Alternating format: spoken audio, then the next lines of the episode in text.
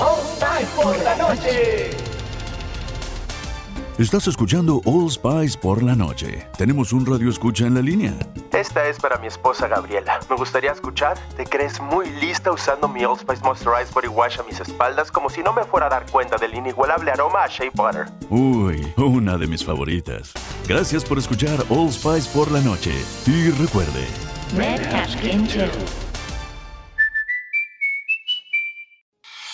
Más uno. El podcast de entrevistas de Karin Cohen.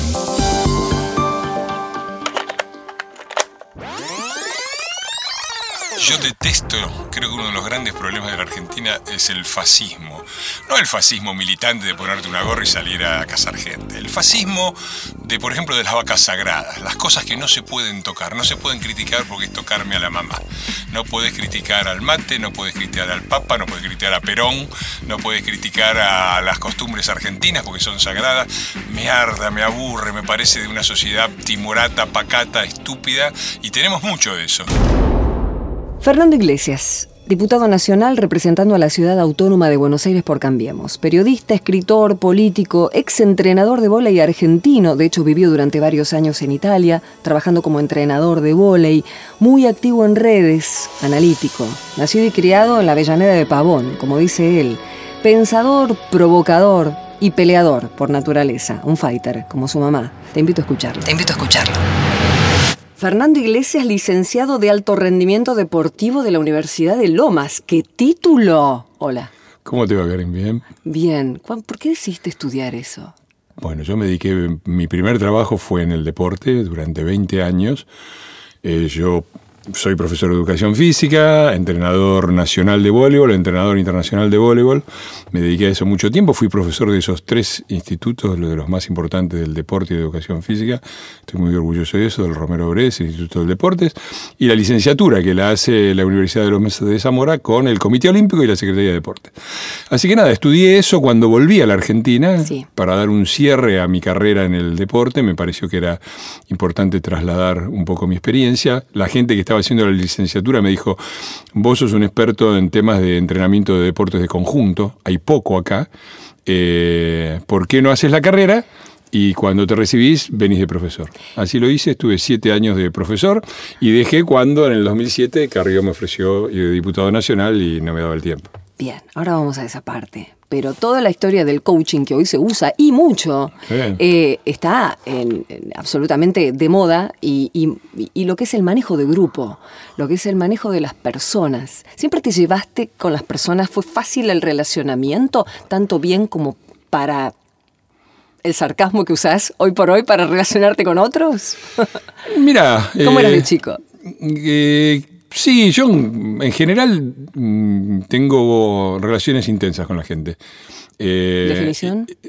Y que hay gente que no me banco y no tengo ningún interés en llevarme bien con ellos y gente que me gusta eh, y, y con los que quiero tener una buena relación. En general logro las dos cosas, que me amen los que amo y que me odien los que odio, por decirlo, por simplificarlo, ¿no?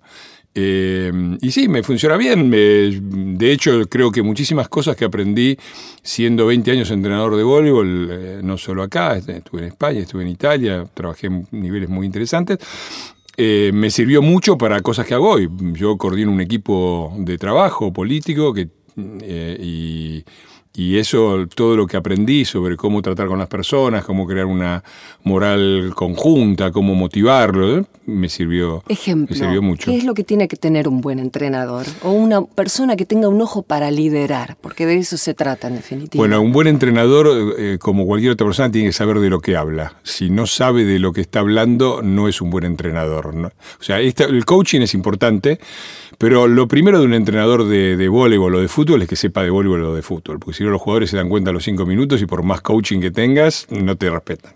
Entonces, lo, importante, lo más importante es saber de lo que estás hablando. Eh, lo segundo es cómo mm, haces que eso se, se- se- difunda, se, haga carne en el equipo que dirigís o en, o en lo que haces. Y eso tiene que ver con muchas variables. Eh, dos o tres reglas que yo daba justamente en la licenciatura, apenas empezaba. Eh, una era que era importante balancear los estímulos positivos y los negativos. En general, tendemos a ser muy criticones y, y estimular poco y la- lo- nuestro equipo se deprime, o por el contrario, ser muy aduladores y, y poco criticones y nuestro equipo se achancha. El equilibrio es muy importante. ¿Siempre te llevaste bien con el conflicto? Mira, forma parte, yo me crié en Avellaneda eh, en los años 60. Era pesado vivir en Avellaneda. Yo vivía en Piñeiro, además, el lado de Pavón. Avellaneda tiene dos grandes avenidas. Una avenida eh, burguesa de clase media, que es la avenida Mitre, y una avenida proletaria, que es Pavón. Yo me crié en el 600 de la avenida Pavón. Cada vez que me enamoro me rompen el corazón. Había escrito una vez cuando era chico. Eh, era pesado. Eh, Piñeiro era un barrio obrero donde no, You coming to bed, hon? Yep, honey, I'll be, right there. Just gotta turn out the light. Ow! Ow! Ow! Ah! Gah! Some things never change. Like your kids always leaving tiny toys on the floor for you to step on. And Geico saving folks lots of money on their car insurance. Sweetie, I think I left the downstairs light on. P- please don't make me go. 15 minutes could save you 15% or more. no, no se jodía y había que hacerse respetar. Y yo aprendí un poco eso, a tratar también con gente que era un poco psicopática, por decir, diríamos ahora, ¿no? De abusar, de atropellar. Eh, los detecto cuando, desde, desde lejos. eh, detesto a los patoteros y a los atropelladores y me defiendo. Y me parece que es una cosa que falta en la Argentina. Espera, ¿por qué no puedo dejar de pensar en el mate y todo lo que se escucha hoy por hoy cuando escucho un tipo que me dice odio el patotero y, y- y esa frase maravillosa? Es un buen momento para erradicar la horrible costumbre del mate responsable de la decadencia del país. ¿A a dónde fuiste? Si sabías qué es lo que te ibas a encontrar. Yo detesto, creo que uno de los grandes problemas de la Argentina es el fascismo. No el fascismo militante de ponerte una gorra y salir a cazar gente. El fascismo de, por ejemplo, de las vacas sagradas. Las cosas que no se pueden tocar, no se pueden criticar porque es tocarme a la mamá. No puedes criticar al mate, no puedes criticar al papa, no puedes criticar a Perón, no puedes criticar a las costumbres argentinas porque son sagradas. Me arda, me aburre, me parece de una sociedad timorata, pacata, estúpida, y tenemos mucho de eso.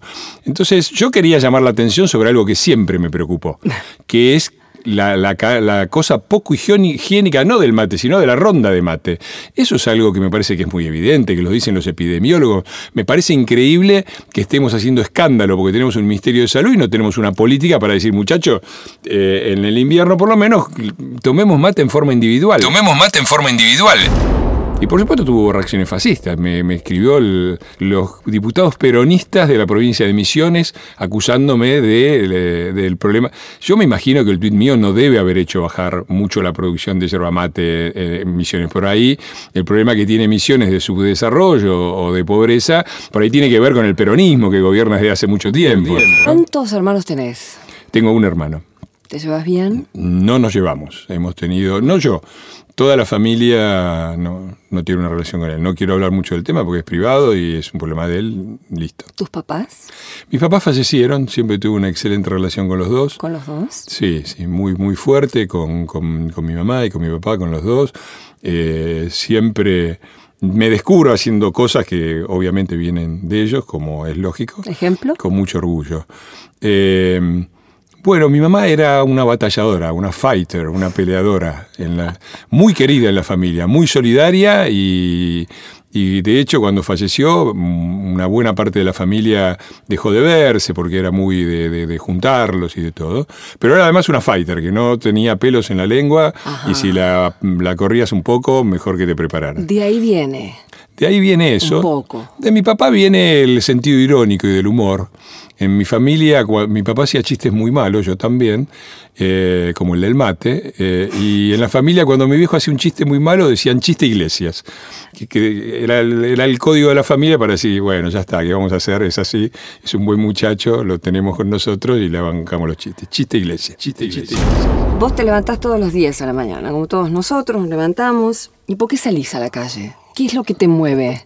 ¿Pensás en eso o directamente vas por la vida? Eh, yo no salgo a la calle cuando me levanto. Por lo general arranco trabajando las primeras tres o cuatro horas en casa. El laburo que yo hago se puede hacer muy bien desde casa, eh, desde escribir artículos. Primero estudiar, ¿no? A mí me causa gracia cuando me dicen, larga Twitter y ponete a hacer algo. Yo si hay un momento que estoy laburando es cuando estoy en Twitter, porque el Twitter lo uso como una interrupción de cinco minutos en un laburo de una hora. Estoy laburando, estudiando, leyendo diarios, informándome. Por lo tanto, es tu recreo, podemos decir. Mi recreo es el Twitter. Me meto ahí cinco minutos, mando dos o tres tweets y la gente dice, ah, pero usted no tiene que estar trabajando. Es que estoy trabajando, señora. Estoy revisando un proyecto de ley o, o Twitter es un excelente filtro. Si vos seguís a personas inteligentes, por lo general esas personas hablan de temas interesantes y suben información que es interesante sobre artículos que aparecen y qué sé yo, y eso te evita andar buscando como un idiota. Es un, es, es un GPS de la información extraordinario Twitter, de manera que yo se los recomiendo. Una parte fundamental de mi laburo como diputado, que estoy en, estaba en 11 comisiones, ahora van a ser un poco menos, es informarme prácticamente de todo, porque imagínate que 11 comisiones abarcan el mundo. Ya lo creo. Entonces vos tenés que ser un poco, después tenés que tener algún asesor que sepa realmente, pero vos tenés que tener una idea de qué está pasando con el coronavirus y tenés que irlo siguiendo, ¿no? Pero no me respondiste. ¿Qué ¿Por- cosa? ¿Por, qué te levantas? ¿Por qué te levantas de la cama? ¿Por qué Ah, estás ni acá? me lo pregunto, Iglesias. porque me apasiona la vida, me apasionan las cosas, me, me- me parece que, que la Argentina es un país con, con gente extraordinaria, eh, que hemos hecho una sociedad horrenda, ¿no? Eh, nuestra sociedad está muy por debajo de nuestras capacidades, yo creo que hay responsabilidades concretas, políticas en esto, no voy a empezar a, a- a decir lo que triba. pienso, no voy a empezar por ahí porque la idea del reportaje era otra, pero me parece que vale la pena dar la pelea. Yo tengo uno de mis mejores amigos, un primo en segundo grado, vive fuera del país, y, y coincidimos en todos los diagnósticos, excepto en que él cree que esto no tiene solución.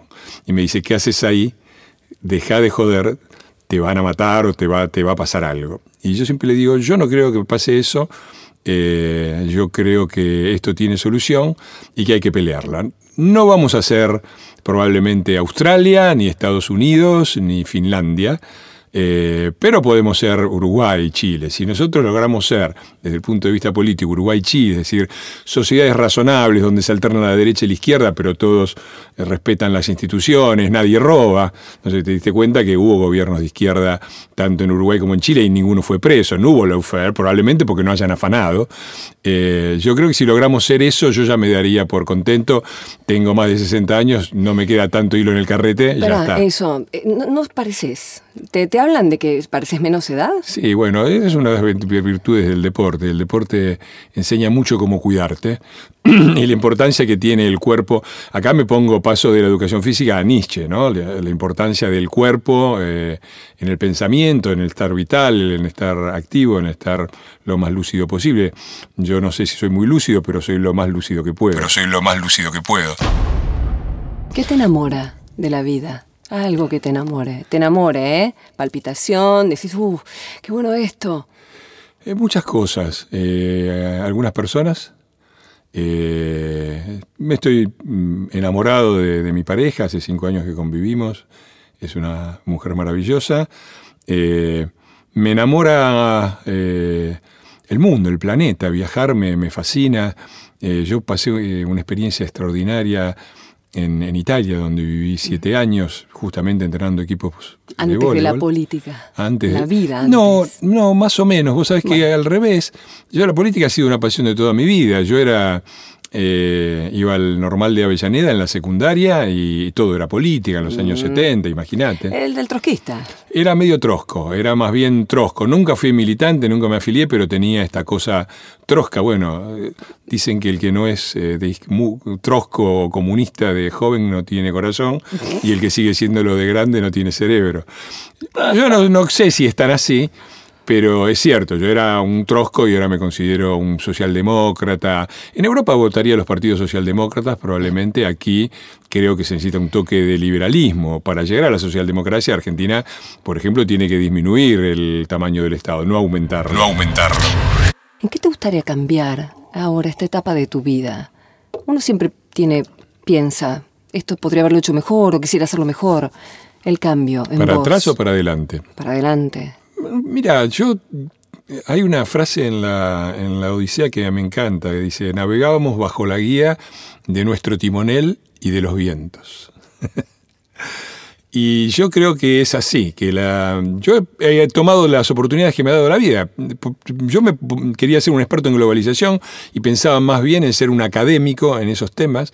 De hecho, tuve algunos logros en ese sentido, di clases en las universidades, tuve el honor de que grandes figuras que yo había estudiado en los 90 firmaran documentos míos, como David Gale, pero me he dejado llevar un poco por los vientos y he hecho bien. De, de eso pasé a ser también periodista, sin dejarlo del todo, eh, pasé a ser un activista de organizaciones no gubernamentales globales, en las cuales también he tenido algunos éxitos, y de repente apareció Carrillo y me dijo, vos, ¿por qué no llevas estas ideas al Congreso y sos diputado nacional? Y yo le dije que sí, y me dejé llevar por los vientos, de ser timonel, pero entender que también los vientos de la vida te llevan a diferentes lugares. Y, y, me parece que es la manera correcta de avanzar, ¿no? Si vos tenés una idea demasiado fija y llegás a una encrucijada y el camino por el que vos, vos, vas es una ruta embarrada y para el otro lado hay un asfalto que no va tan exactamente al mismo lugar, pero, y es mejor agarrar el asfalto. Si vos sos muy, muy rígido, no podés. Por eso los cambios los voy a decidir en la medida que la vida me vaya proponiendo cosas. Vaya proponiendo cosas. ¿El que busca roña busca amor? Eh, no sé, hay un presupuesto ahí de que yo busco roña. Yo no busco roña, lo que me gustaría es tener un país menos fascista y donde se eh, entienda que la crítica no necesariamente tiene la voluntad de destruir. Eh, tomemos el caso del peronismo. Quizás sería bueno que las críticas que yo hago al peronismo le hicieran los peronistas a sí mismos, porque por ahí, sobre la base de eso, podrían hacer un peronismo mejor del que hacen.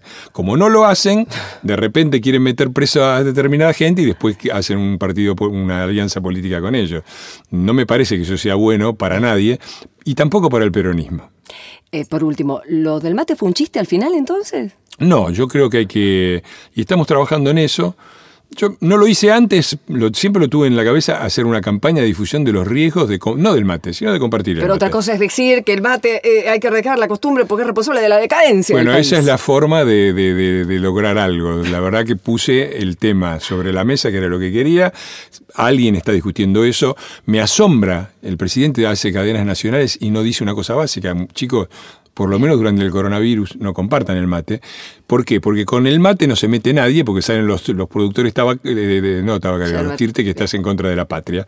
Bueno, yo me interesa muy poco lo que opina gente así. Bien, ¿un tecito? Eh, no, está bien el agua que me, dieron. Gracias. Gracias a vos, Más uno, el podcast de entrevistas de Karin Cohen. Este fue un podcast de MyPod.